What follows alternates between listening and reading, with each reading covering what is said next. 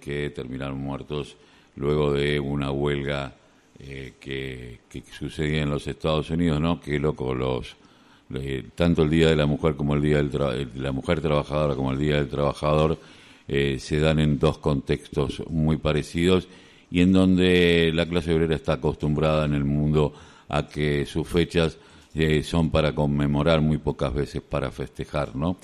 Eh, pero bueno, estamos en comunicación con Carla Villani, candidata, eh, dirigente política estudiantil y trabajadora de la salud de Quilmes, anterior candidata del, del, lo que es el FITU, el Frente de Izquierda de Trabajadores Unidos.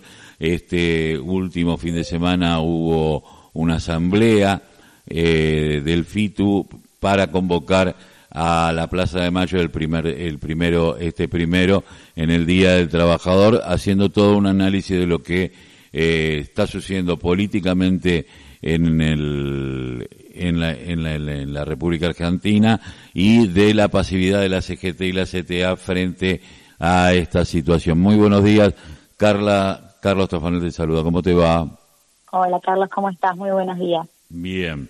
Bueno, contanos un poco cómo se preparan. Sé que están haciendo, como lo hacen siempre, todos los fines de semana, en muchos, en los lugares masivos, repartir la prensa volante, charlar con la gente, pero bueno, ¿qué significa este primero de mayo?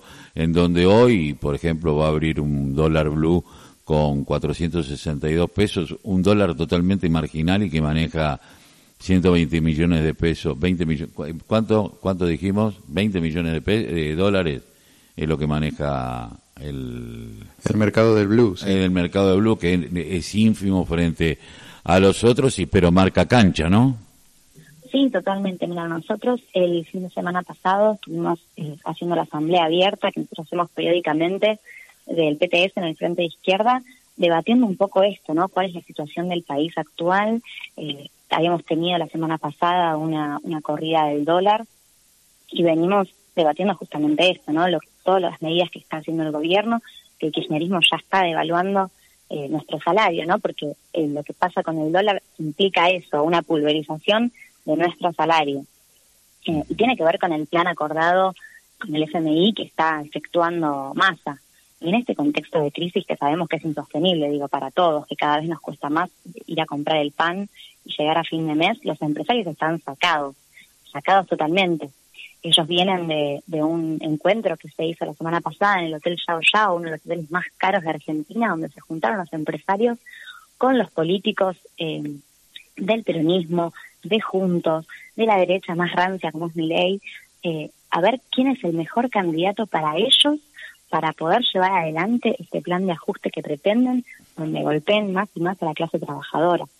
Ellos quieren correr de cara a las elecciones la agenda mucho más a la derecha por eso mi ley está discutiendo dolarización, que es algo que realmente nos arruinaría a todos como clase trabajadora.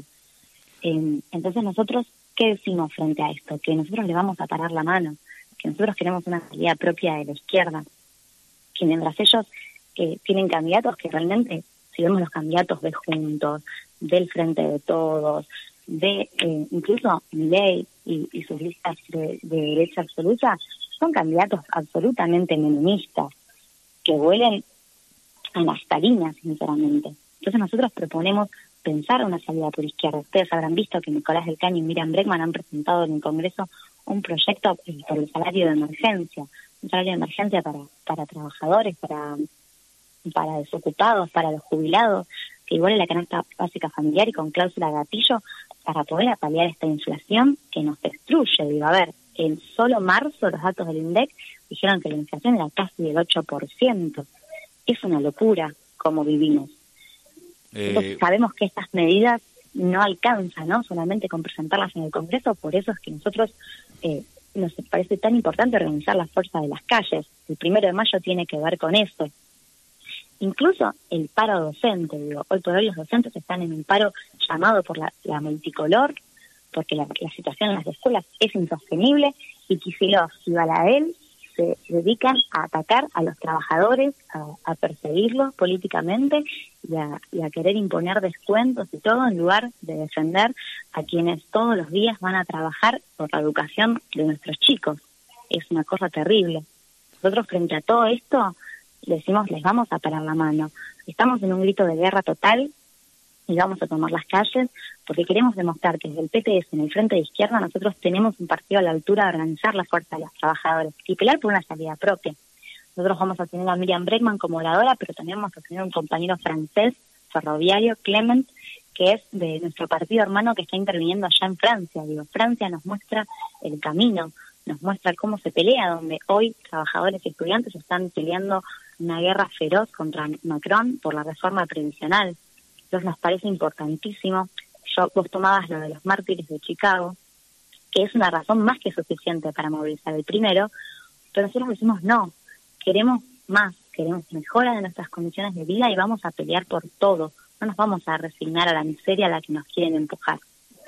Carla, eh, teniendo en cuenta de que vos eh, muy probablemente seas candidata en lo local, ya está definido esto, estamos hablando del distrito de Quilmes, eh, ¿cómo, ¿cómo ven la expectativa a poder tener un escaño dentro del Consejo Deliberante? Sí, nosotros la candidatura la votamos en una asamblea abierta, como nos manejamos siempre, la asamblea anterior, no la última, sino la anterior, y estamos haciendo todo lo, posible. De hecho, el, el, 25 de mayo vamos a abrir un nuevo local en Bernal Oeste.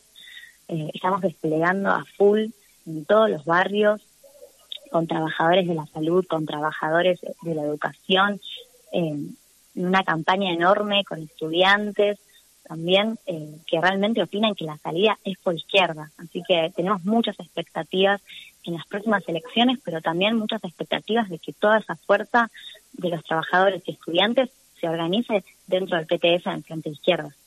Eh, ¿Qué pensás de, bueno, mi ley, de que algunos pensamos que fue puesto para correr a la derecha toda la agenda y corrió a la derecha todo el mundo, ¿no? O sea, empezó con un discurso, uno nunca hubiese pensado un discurso negacionista en la Cámara de Diputados, eh, quienes tenemos muchos años no lo hubiésemos pensado jamás, tan abiertamente, tan impúdicamente, y hoy cualquiera dice cualquier cosa eh, en un escaño de la Cámara de Diputados, eh, poder que por supuesto en la dictadura no, no funcionaba, y pero bueno, vino un Milei y empezó a correr a la derecha del discurso, pero con él se corrieron todos.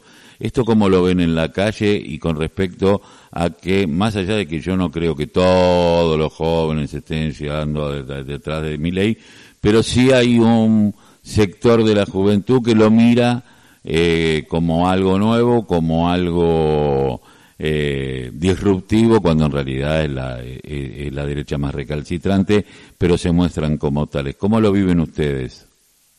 Sí, realmente es algo muy preocupante. Yo lo que creo es que eh, la responsabilidad del crecimiento de la derecha es el peronismo, digo. El peronismo que ha pasivizado, eh, bueno, vos lo contabas antes de hacer el pase a mi entrevista, que las centrales sindicales están totalmente paralizadas y eso es responsabilidad del peronismo, donde no hay trabajadores organizados que peleen por sus derechos, la derecha discursivamente avanza. Y digo discursivamente porque realmente uno los ve en las redes sociales, en los medios de comunicación, porque les bancan guita, pero en las calles los trabajadores, los estudiantes, realmente opinan que esto no da más, pero no opinan que la salida sea por derecha. Muchas veces se confunden cuando les dicen dolarización, por ejemplo, los jóvenes opinan que van a correr en dólares, pero lo que no saben es que van a correr dos dólares con cincuenta. Entonces, esto es muy importante. Y no solo es mi ley a nivel nacional, acá a nivel local, Estefanía Loacetti, que fue candidata en lista de mi ley en las últimas elecciones, también salió el 24 de marzo con un discurso negacionista. A nos parece totalmente nefasto. Pero a esa gente le dan aire los medios de comunicación por intereses económicos, pero también porque al peronismo le sirve polarizar con la derecha, porque no tienen nada que ofrecer. Si vos te fijas en el discurso eh, que hoy actualmente toma el frente de todos, no habla de futuro, porque no hay una perspectiva de futuro en los marcos del acuerdo con el Fondo Monetario Internacional que pide peores y peores condiciones. Ya prácticamente nadie llega a fin de. Hay docentes trabajando como Uber, hay montón de gente con lo que se llama pluriempleo. Por eso nosotros insistimos tanto con la reducción de la jornada laboral y con un salario que sea igualado a la canasta básica familiar. Nos parece Eh, muy importante. Carla, por último, eh, ¿ustedes dónde concentran este domingo para ir eh, a Plaza de Mayo? El lunes. El lunes, vamos perdón. a salir de nuestro local de Quilmes Centro, San Martín 380, justo atrás del coto que está sobre el Bigoyen. Nos encontramos ahí para ir a Plaza de Mayo. Carla, te agradezco mucho este Muchísimas tiempo que nos has dispensado. Te mando un abrazo. Eh, eh, Carla Villani, candidata y militante del PTS en el Frente Izquierda, los Trabajadores Unidos. Eh,